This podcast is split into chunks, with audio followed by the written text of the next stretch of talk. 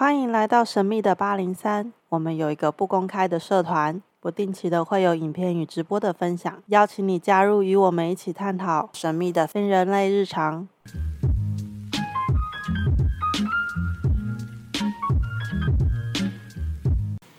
总算，我们很久没有出现的 Jessica，总算又回来了。这一次隔了很久吧，三周、四周，很久了。为什么我觉得好像八年没见到过人呢？对，因为我旁边的童工默默的说的思念是这样子。其实这么浪漫的开始不太适合我们节目。你要不要讲一下你这几周去干嘛的啦？我吗？啊，不然呢？哦，我这几周啊，我去巡回台湾一圈。你现在是认真的吗？我 是认真的啊。你去干嘛？没有啦，我去看南部看一下我爸爸。呃，还有嘞。嗯，然后扫一下墓啊。你去扫墓的时候会见到很多有的没的吗？当然会啊，还可以跟隔壁邻居聊天。我认真的。你可不可以多说一点？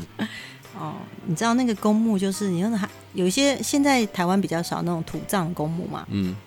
然后就是当然就会有那种还是葬在土里面的那种土葬的，像我们家就是葬在土里面的。那你知道那个公墓就是？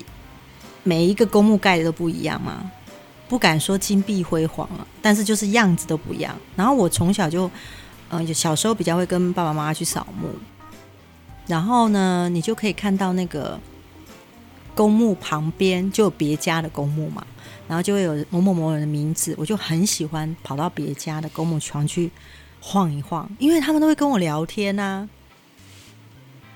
真的，而且还会跟我抱怨。说为什么没来扫？今年很晚来，谁谁谁谁没有到，没有来看我。在在我家这边啊，那我们在南部的那个，因为现在大部分就是住公寓嘛，嗯，死了以后烧一烧灵骨塔。对啊，对啊。问题是很多代，还有很多很多代，还有更多更多代之前就是土葬嘛。对对。我们在云林那边。是啊。所以，我如果今年扫墓带着你回去，嗯，然后去我们更早更早的那种祖坟，你就会看到我阿昼的阿公的阿妈之类的，嗯，还会在。是啊，大家要排队沟通也是可以。我每次想到这就很奇怪啊，所以他们哪知道我哪位？嗯，他要先知道你是谁的小孩。这个真的宇宙无敌超超多代。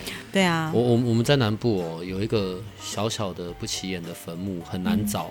嗯，问题是从那一个坟墓衍生出去的就很多分支。嗯，温整卡我就得整阿桃，你知道嗯，然后其实这几个整阿桃合起来的是同一个祖先，我实在搞不懂这个逻辑是什么。嗯，但反正我们就跟着大人去扫就好了。嗯嗯。有一次我爸还跟我说，万一哪一天他走了，我要自己知道位置在哪里，就是那个那个超。就是那个可能是渡过台湾海峡来的第一代，对，那个真的找不到。哎，有时候在公墓群里面，真的找不到那一个墓在在哪里。对，重点是，你懂吗？这跟我已经那么多代、六代、十代、十几代的事情了，我哪会知道他跟我到底还有什么关联性？上面不能再插一个什么立牌啊？对啊，不行。然后说某某某某代不行，张姓什么什么，陈姓什么什么这样子。我们那个真咖的那些。坟墓当然他们还是集中在一起的，可是因为它周边都是田，对，所以其实很难找。对啊，我都很怀疑我那些什么阿姐啊、阿伯啊，不好找，怎么知道是找到那边的？然后所以像那些人啊，可能譬如说他们可能是清朝或者明朝的，所以他们也是穿着那个时候的衣服嘛。如果他们那时候的灵魂还存在的话，其实他们认知的服装就是那时候的服装。他脑袋里面是以他认知的服装为主，因为他没有体验过我们现在新的那种，比如说 Cortes 啊，轻薄保暖呀，羽绒衣啊，他们又不知道那到底是什么。你最近有去看那一部片吗？有啊，灵魂急转弯。哦，OK，好，现在一开头大家都知道我们要讲哪部片。嗯嗯嗯。你看哦，在那个地方，然后那么多在等待着要重新来过的灵魂。是啊，那那一些，就是因为我们更久之前有讲到这部分嘛，嗯，可能我死掉之后，其实是有分开来好几个碎片的。对，可能有一些还在这个世界，所以有一些就会去到那个地方。对，他所形容的跟你认知的是一样的吗？那个卡通里面的，卡通里面他们说他们会进入一个很大的一个。像光球一样的一个空间之后，他们就没有再诠释了。嗯，但是我觉得很有趣的就是，他在诠释有点像灵魂先修班。嗯，就是在投胎之前的他。嗯嗯嗯，被赋予的个性啊、状态啊，然后成为架构整个电影的这个整个故事这样。所以我觉得他对灵魂先修班的这个诠释觉得很有趣。嗯，我我我我最有感觉的部分哦，嗯，那个就是中间有有，你还记得那条船吗？我们又不能剧透，就是那条船上面出现的人，然后去解救一些东西，那个比较像你在做的事，对？对，这比较像。就是那是活人，然后但是因为他让自己去到那边，然后去做一些灵魂。意思就是说，他可以生生在灵界，生在阳界，又可以在阳界。嗯，生在阳界，生在阳界，然后但是他可以去做灵界的事，但他人还是活着，所以他的那个角色就跟我很像，有点像过渡期，他可以在这个人间、人间跟在灵界之间摆荡。你记不记得他那个船啊？然后开到那个比较黑暗的地方，对，有一些被，有一些有执念的。OK，那个叫执念。嗯嗯。好，你们用。我觉得他那个形容很有趣，对啊，画的方式。因为执念，然后所以让自己的呈现的不一样的一个状态，对，受制在那样子一个状态、意念状态里面。嗯嗯。通常啊，那些都是已经死掉的灵魂嘛，反正那些都是灵魂被那些执念所。捆绑黑化，对，捆绑住。嗯，通常会有的那些执念是什么？呃，他坚持，他希望他的子孙能够再延续他的香火，有这种所谓的，比如说他可能姓王，然后呢，可能历代都是单传，然后呢，可能在他过世前发现他的儿子并没有再生小孩，或是没有结婚。那他这种执念没有办法达成的时候，他会一直觉得他这件事情就会相当在意，一直困扰着他这个灵魂的这个状态跟情绪。所以在沟通灵魂的时候，就会表达说，他希望他的儿子能够结婚，然后生一个小孩，然后这个小孩就跟他们家的姓，这是其中一个，就是要传承的一个概念。另外就是家业被传承，还有还有现在还有这种，另外就是。他不希望他的，他可能是夫妻，然后先生过世之后，希望太太不要嫁。你再说一次。他希望太太不要嫁。先生过世了。对他希望太太不要嫁。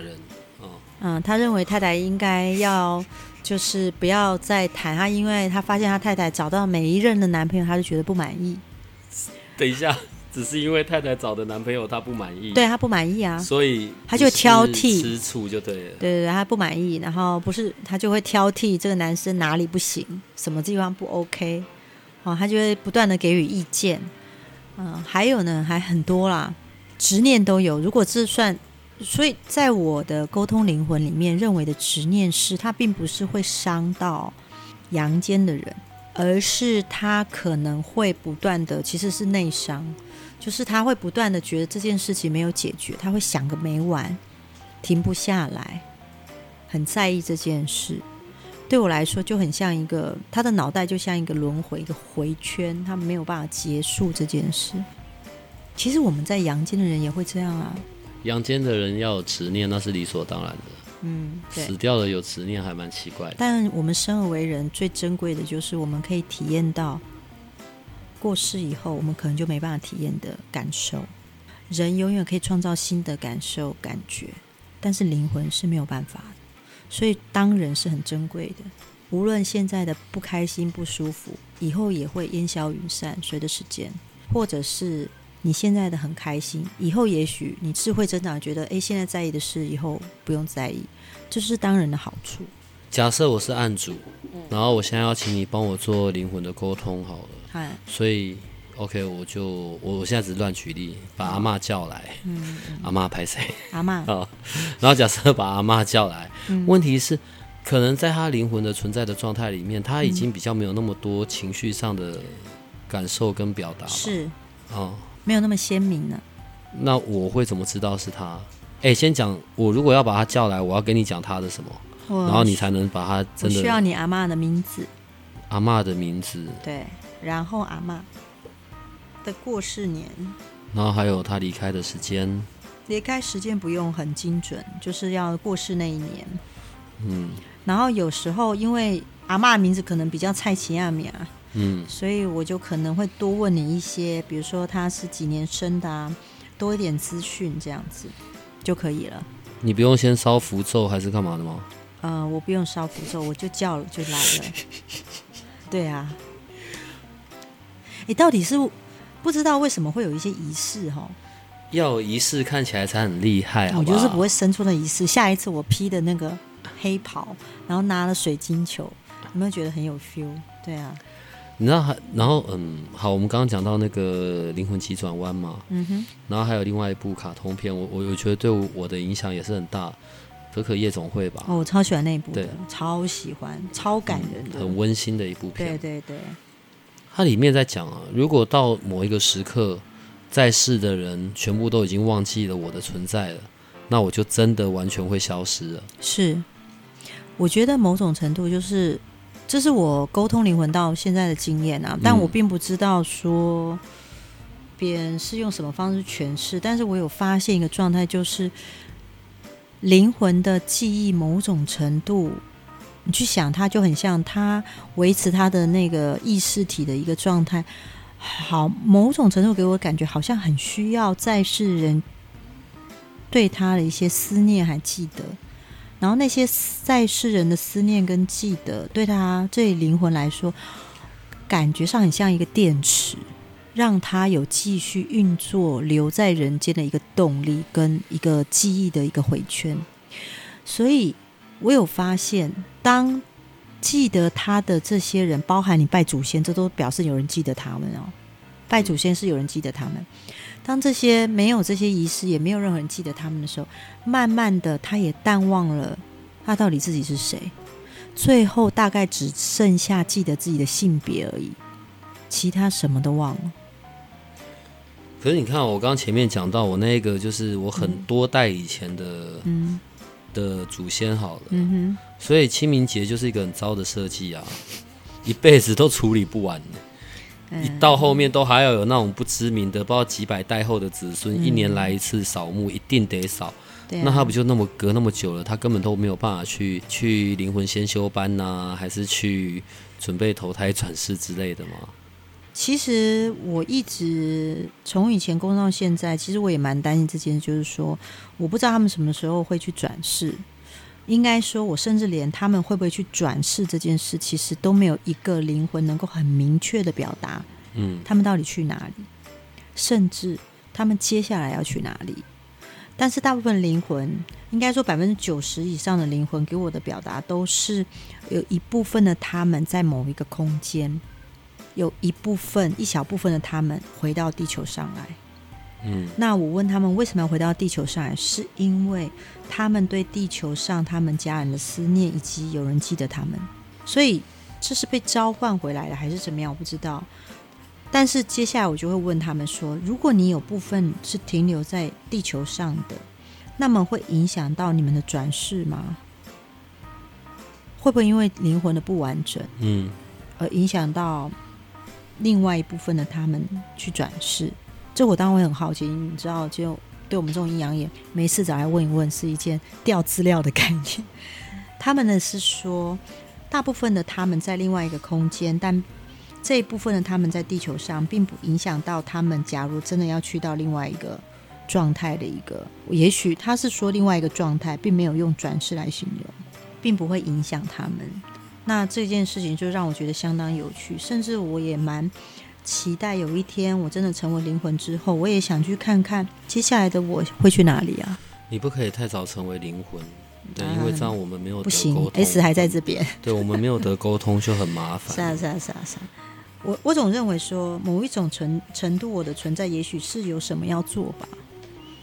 对啊，但是谁知道呢？人世人世间的安排很奥妙。嗯。可是另外一个啊，我举例，像我们刚刚讲到我阿妈好了，嗯哼，我阿妈在离开的时候啊，是有是有老人痴呆的，帕金森啊。对。等到他后面也真的有老人痴呆，他已经记不太得了。所以如果可是你阿妈很喜欢你，嗯，当然。他怎么会那么疼你啊？外表吧。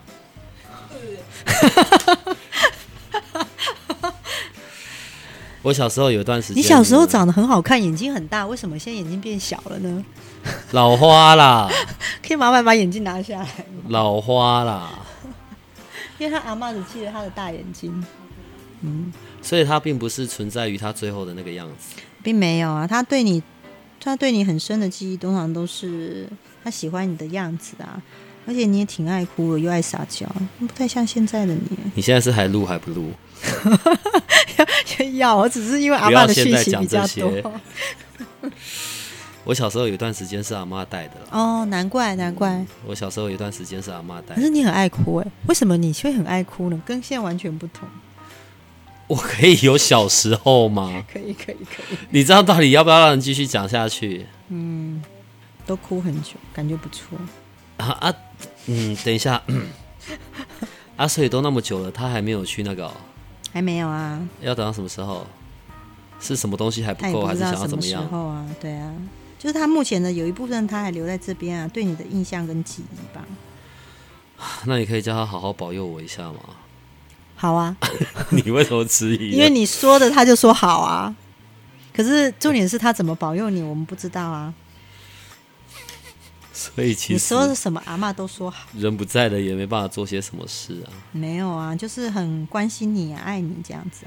哦，你小时候眼睛真的很大，而且小时候没有那么胖哎。拿照片给你看。没有啊，就是凭着阿妈对他小时候的记忆嘛。你现在那个是我爸这边的阿妈，还是我妈那边的阿妈？我不知道，就是你脑袋想的那个阿妈。哦，好，嗯，好，啊，这么久，嗯，所以哎，那问题是我阿公也不在他旁边啊。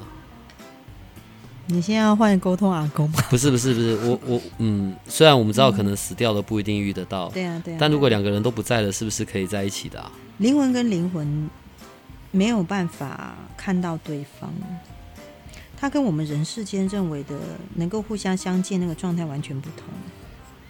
然后这也是啊，我真的觉得，不要说大家很震惊，我自己也觉得不开心，因为你知道，我会觉得过世以后不是孤单寂寞觉得冷吗？然后又看不到对方，那感觉不开心。可是我有发现一个状态，就是，嗯，我们之所以看得到彼此，我们现在世人看到彼此，是因为我们有肉眼嘛。嗯。然后按照光线则是什么物理跟什么生理现象状态，我当然看得到你身上穿的衣服跟样子啊。可是当我过世没有这些身体之后，没有肉体之后，我再也不受物理跟化学这些什么生理的。呃，什么光线折射的影响，所以我能够留下来，其实就是我对着我生前的意识的记忆了，还有我对你的，OK。所以这些意识的记忆，其实意识跟意识之间看不到一个状态是非常正常，因为意识活在自己的认知里面，它就像一个球体的思维，我只想我要想的，我只做我要做的，所以在过世前。其实，如果阿公先过世没有多久，阿妈也没有特别想阿公。其实他的意识体里面，甚至只会记得有这个人，但是他真正在意的可能是在世的你啊。那他在意的是在世的你的时候，他可能就会来，主要是来看看你，他的孙子怎么样，他的状态怎么样，就是这样。包含他在意的他的孩子啊，这些，反而淡忘了他的先生啊。不是不记得，是记得，但是没有那么在意，又没有肉身的一个状态，他也看不到先生的一个状态。嗯，那我阿妈有什么要跟我妈说的吗？要妈妈来问。他他会针对，比如说有时候我们灵魂沟通啊，我会针对，比如说当事人，由灵魂跟当事人所说话，因为灵魂跟，比如说你阿妈跟你讲话的方式跟口气，会跟你跟你妈妈讲话口气会很不一样，这是一定的。对啊，所以他就会疼你，然后但是他对妈妈讲话是还不错了，还好了。嗯，啊，你帮我跟我妈说一下，我很想念她的空吧。你都会吃光光啊？嗯，我超好养，好不好？真的，他白饭这样空吧对啊，他只要白饭跟空吧，我就可以。真的很好养哎、我那段时间就在那怎么喂都胖不了有啊，比较好肥一点点。嗯，而且喜欢吃肥肉，不错哎、你知道这是因为嗯你上次已经有帮我就是做过一次跟某个离开的朋友，你的好朋友，对，不然我跟你讲，正常人真的受不了。就是如果要找你做这事情，然后一开口你就要逼死人这样子。呃，讲一下灵魂疗愈工作坊吧。嗯有一阵子没开了，为什么现在又要重新来？嗯，灵魂疗愈工作坊之前在灵魂事务所开了一年半，然后其实后来我是觉得说，我先把它停下来，嗯，去转型。对，转型就是让其他的我觉得还不错的课程，比如说催眠课程啊，哦，或是其他的课程，呃，让灵魂事务所有其他不同的展现。但是灵魂疗愈课一停下来之后，一个状态就是，反而变得很多人来问说这个课程什么时候要开。嗯，本来我们的想法就是说，可能如果你想要灵魂疗愈课，但是你会发现灵魂事务所没开的话，那么你可以采用一个包班的一个状态，可能你人生在比如说高雄啊或台中，那你可能八到十个人，我们就会去开，嗯地点由你们找，这样。后来真的是被吹到受不了了，台北人就是或者台中人也会希望有这样的课程。后来我跟事务所讲说，那没关系，那我们还是启动来开这个疗愈课。其实灵魂疗愈课最主要是希望让大家知道，灵魂并不可怕，也并不是过世的人之后你就没有机会再跟他聊天或是讲讲话了，他还是在你身边。那灵魂不灭这个想法，我相信我还蛮开心。就是那天我听到你的 podcast，嗯，哦，他也说他们也相信灵魂是不灭的。我觉得这个灵魂不灭对越来越新的人，就说现在年轻人一些想法，他们会慢慢越来越接受这件事情。那也希望传达这些事，主要还是可以跟自己所爱的人说说话，一解相思之苦。所以这个灵魂疗愈到底是在疗愈活着的，还是疗愈死掉的？其实我当初做灵魂疗愈课程，并非疗愈活人，反而是让不能说话的灵魂有机会能够跟家人说说话，解他们的状态，而并非是活人。可是有时候讲到最后，我发现对活人来说，好像也是一种疗愈。对啊，那我就觉得，哎，那这件事情就可以做双向的。所以在这一年半的巡回，什么什么很特别的一些灵魂沟通，我们都会遇过。死掉的人回到灵魂的状态，嗯，在原有的个性上面存在的部分还很多吗？呃，嗯大部分都还蛮多的，但是那个情绪的状态有比较没有像生前，比如说他生前是一个很很爱发脾气的人，好了，举例。可是他过世之后，我们在做灵魂沟通的时候，我发现我可以感受到他的脾气在生前蛮大的，可是，在有家人来跟他沟通的时候，他的那个脾气的展现，我可以帮他过滤掉。我可以感觉到他的脾气有比过世之前好很多，是透过家属告诉我，嗯，他们说可以感觉到他遇到这件事还是会生气，可是好像情绪上面有比较张力没那么大了。哦，这个是一个，再来就是沟通忧郁症过世的，忧郁症。对，，OK，我们会沟通好几种，就是关于忧郁症，有时候是自杀，或者是他是因为忧郁症过世的。那忧郁症过世，你知道之前生前会受到情绪很大的一个牵动，然后让他们一直都走不出来。然后大部分的家属会很心疼这样的病人。好，那结果我们发现他沟通的时候，我我某种程度我会觉得说，他们也不希望用一些自杀的方式去解决自己的生命，但真的是有时候真的是逼得被逼得受不了。嗯，然后他们有表达就是，嗯，如果能重新再来过，就是还活着的时候，他们当然不会想选择自杀，但是他们有发现，当他们成为灵魂之后，不知道是因为这样的关系还是什么，他们的那个情绪状态。好像没有办法停留在自己的身上太久。当然，这个我这个讲法并不是说鼓励大家去做这样的处理，只是这是我们看到的一个情况。举例哦，假设是我好了，然后我是一个，我我我现在只是在引用一些例子。嗯，假设我当我离开了这个世界的时候，我同时间又是一个真的是一个忧郁症的患者。嗯，所以那我灵魂的状态就会长得很忧郁症的样子吗？会，会知道他还是否还，因为家属会希望他并不要再受忧郁症所苦。嗯，所以并不是死掉了就没事。死掉以后，他会记得他自己还他自己曾经是忧郁症的病人，或者是他的心情很难好起来。但是我们有发现，在沟通过程中，这些因为忧郁症过世的病人，好像某种情绪，不知道是因为没有办法停留在身上太久，还是怎么样，感觉上没有像生前的状况那么严重。所以我开始在想。是因为身体所造成的一个情绪的累积，还是真的是精神上的状态？所以目前我还在查这方面的文献，想要说从医学上面多了解一下关于这样的疾病到底是什么样的情况。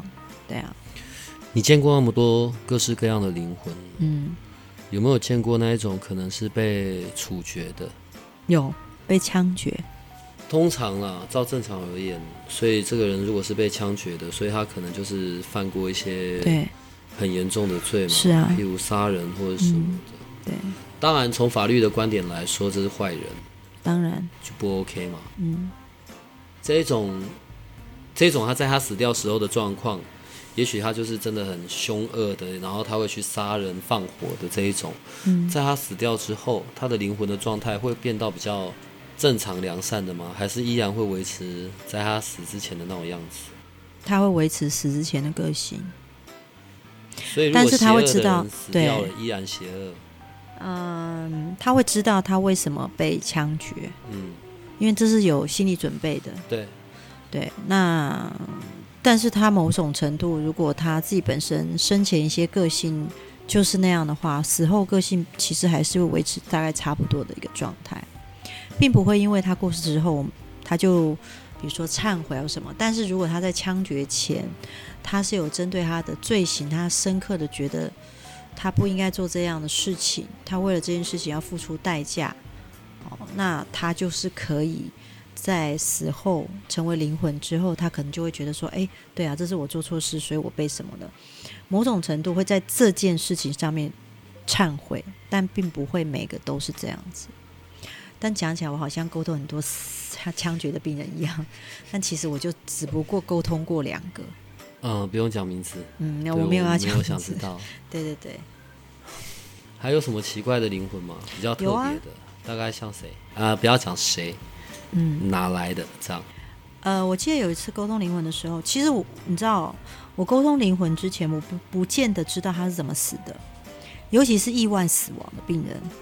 或者意外死亡的灵魂，嗯，尤其是例意外死亡，他是更难知道他自己是一个什么样的状态死亡的。猝死也是，他不知道自己怎么死的。很多家属来沟通，会以为他应该知道自己怎么过世的，但其实不知道。尤其是可能发生意外当场过世，但是有一种是他可能有经过医院。对医院有一些概念之后，他才死亡。比如说他在家里发生一些心脏不舒服的一个状态，被送到医院，然后在医院有待一段时间。但那种的病人他是会记得的。那有一个比较特别，就是之前我们在沟通的时候，因为我们并不知道他怎么死的嘛，可是他一来就只会哭，他哭灵魂还会哭，对，只会哭，而且哭的很大声，很少灵魂会哭的这么大声的。那他，你知道吗？我那时候沟通大概现场十五个人，我每个人都会沟通，就留下那个一直在哭的灵魂。我想说，我先沟通十四个，最后一个留给他，他应该哭完了吧？结果没想到沟通到他，他还在哭。如果灵魂一直都在哭，我们就没有办法对话。嗯，好，他因为他就活在他的情绪里，然后他不断的表达他不想死。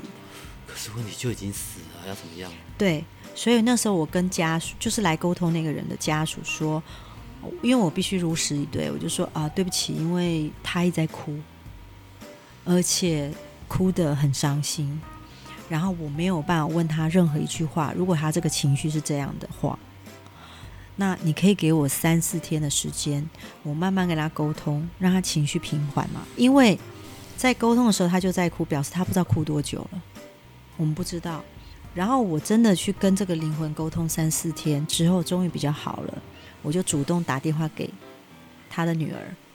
后来他女儿就跟我说：“老师，当你跟我说我妈妈一直在哭的时候，我就知道那就是我妈妈。”我说：“为什么？”他说：“因为她是被杀害的，而且那个人是他认识的人。”但后来我们沟通，有妈妈有对他做一些表达，有有比较好，但是这个状态就是一个我们很遗憾又觉得很心疼的一个例子啦。但是接下来他妈妈能够一边哭一边表达，我觉得这个状态透过沟通会慢慢的缓解。但我并没有在跟家属多做联络，就是私底下就是跟他妈妈做一些沟通，让他慢慢变好，就安抚他。因为其实你要想，你很伤心的时候，旁边没有人听得到你怎么了，很是很辛苦的一个状态。对啊，这样自己一个人，当然也有开心的啦。自己一只鬼，嗯，然后无止境的哭，啊要哭到什么时候才可以解脱啊？嗯，不知道。当然也有开心的，喜欢讲笑话的鬼。认真，可以不要跳痛跳的这么快吗？没有，是真的啊，那很有趣哎，你不知道呢？你知道，有时候我透过沟通灵魂，我会认识一个很有趣的人，因为他只可能生前他就很有趣，嗯，然后他会想一些很有趣的想法跟观念，而且有时候我会发现家属因为思念他，会伤心难过，可是灵魂其实活得好好的，然后他还会开玩笑，还会逗他来沟通的那个女儿开心，说：“哎呀，老师，你帮我跟他说怎么样，怎么样，怎么样。”比如说有一次沟通，我就印象很深。这个女儿来沟通她爸爸，然后她爸爸就来了嘛。然后爸爸聊聊聊聊到最后，他爸爸就说：“哎，老师，你跟我女儿讲，说我快满周岁了。她满周岁，离开一年。他女儿就笑，他说：真的像他爸爸。他说他要生日蛋糕，因为他满周岁，因为对年。他结果下个月真的是他爸爸对年的时间。他爸爸还有心情开这个玩笑，说我满周岁。”说要吃蛋糕，蛋糕只要买你儿子爱吃的，就是他女儿的儿子，就是他孙子爱吃的就好。你每次沟通完这些灵魂啊，然后会不会有人就应该正常来说沟通完就走人了嘛？不会啊。然后会不会有人不离开就跟着黏着你这样？常有的事，旁边就很很多啊。大家轮流讲两句。现在烧香，烧鼠尾草，现在立刻马上把我的空间还给我。没有，我会叫他在门口外面等。然后这样就会偷看你洗澡、上厕所。嗯，其实也有这种事。我会跟他们讲：“麻烦你们尊重一下我的存在，好吗？”对啊，所以我才会说，还好不是男生。唉，所以其实做灵魂疗愈课不是很开心的事吧？OK，我我理解，就是想要让不管死去的人或活着的人，然后一些可以减少一些遗憾吧。对啊，对啊，可是。这样不就好像都招惹在身上吗？或者是不会啊？我会认识不一样的人的个性，我会很开心，因为透过灵魂这种沟通，我反而会认识很有趣。可能他已经过世，但是他真的是一个很有趣的一个人。有的很有想法，然后有的他就是大企业家，然后他有一些概念或什么，然后他工作跟做事都很严谨。但是这种人，他如果过来聊聊天完之后，他可能就对我一些行为不是很满意啊。比如说，他就觉得我没有认真的读书，然后干嘛要玩手机的游戏？因为有时候我想要放空，我会玩一下电动玩具啊。然后他就在旁边说：“你这时候应该要认真的学习。”然后我从来没有看你把书打开来看，然后我就会觉得，唉，这种呢是不在的人的灵魂，对，我们在这样沟通，对啊，嗯。坊间呢，我们每次从小到大听这些鬼故事或什么的，所以如果我穿着红衣红鞋红裤，然后自杀，我就会变成厉鬼。有这有遇过这一种的吗？有遇过穿过红衣红鞋红裤，但是却没有变成厉鬼来抱怨的，什么意思？我现在笑一笑不会，等下他人就很美颂在旁边，不我不会不会，因为他就不是厉鬼啊。嗯，然后他觉得他被骗了，好吗？到底是谁告诉我穿红衣红鞋红裤会变厉鬼的？然后他就会来问说，为什么他没有变厉鬼啊？然后我就问他说，什么叫厉鬼嘛？对不对？就是可以去报复啊，对啊，对啊，对啊，他的确穿红衣红鞋红裤过世啊，他很在意这件事，然后还给我看啊，还特别买了一套新衣服，对不对？然后，但是他就是没有变成厉鬼啊。好吧，这件事情是这样。假如真的能够变红红，能够变成厉鬼，也不用穿红衣红鞋红裤啦。对啊，很多人过世可能就带有冤屈嘛，他希望能够报仇或是做这些事，可是并不是穿红衣红鞋红裤就能变成厉鬼啊，所以会有来抱怨的，说被骗了。那怎么样状况下面的鬼是可以很很凶恶的，可以真的去攻击人类的，嗯，攻击实体的肉体？首先必须他等到他你的频率跟他一致，什么意思啊？意思就是有这边有一一个鬼，他想要攻击我，嗯，就得等到我跟他的频率一致。对，他不是他跟我，是我跟他。是你跟他，所以比如说清晨哦，OK，中午十二点到一点，这之前有讲，对他有机不是我的会个人状况，而是在那个时间点，我可能就比较那个时间点是他的机会，什么，他就对，然后再加上你可能被情绪困扰，或者是你没睡好，或者是烟抽太多。啊，没有开玩笑的。我看到 S 手掌的白眼，或者是你比较疲累、生病，主要是你的状态不稳定的时候，加上又遇到这几个时间，他就有机会撞到你，遇到你。他能遇到我，他能让我，他能显化的方法这样赏我两巴掌，还是显示显现给我看？他可以拉到你的手啊，或是脚啊，或者是想办法像像能不能掐你的脖子啊。应该无法吧？我至少到现在没有什么感受到啊。所以我们有时候听人家讲说什么，他去游泳，然后游泳上来以后脚上有手印，那个是真的啊。我从来没有看过鬼能够在人的手身上留手印过。哦，对啊，但是他们的确有觉得被拉很大的力气，对对，甚至有觉得被掐有很大力。我上次不是跟你讲吗？对啊，就是掐了我的脖子嘛，然后跟我说：“哦，原来真的能够掐到人。”我说：“对，你应该先甩他两巴掌。没有办法。”我跟他说我想要睡觉，对，因为甩不到他啊。就是这个时候，他有办法跟你频率比较接近的时候，他是碰得到你的，但是他能不能害到你，没有办法。鬼没有办法害到人。我说灵魂啊，灵魂是没办法看到人的。当然有别的存在啦，不是灵魂就有可能啊。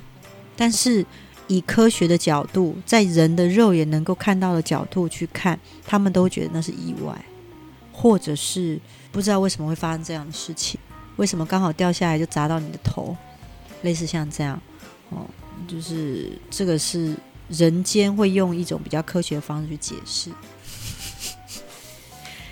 所以这一次重新开始的嗯灵魂疗愈工作坊对是一月十八号嘛？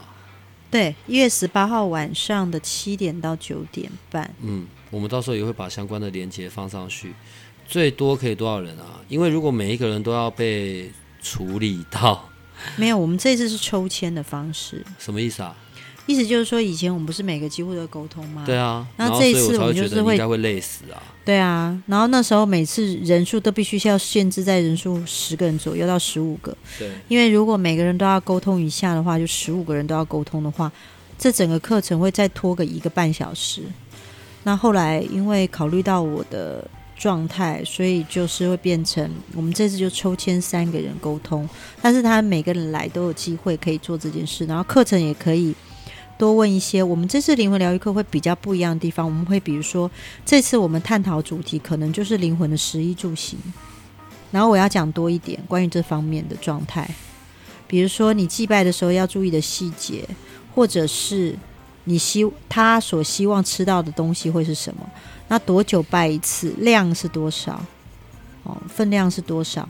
再就是衣服大概多久可以帮他处理一次？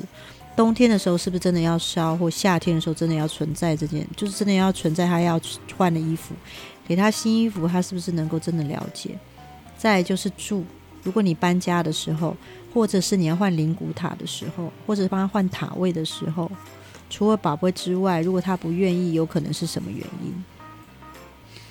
再就是你买新车，你要带他去兜风的时候，你要做什么的处理，他才会跟着上？面的你 车都开走了，他人还在原地啊，对不对？等一下哦，所以这一些在我们下一集的时候，你是可以先剧透给我们的吧？可以啊，S 所长说的，我们通通可以剧透。哎，暌违很久的灵魂疗愈工作坊总算要开始了。对啊。呃，而且啊，我跟你讲，你可能要准备接那种客诉电话或什么的吧？啊。你那个什么十几个人，然后三个抽签行不通啦，你一定会被人家哦。所以我每个都想沟通，对。所以我有先跟你讲了，到时候抱怨不关我们的事哈。OK，好。好，那我们今天先录到这里了。好好好，拜拜拜拜。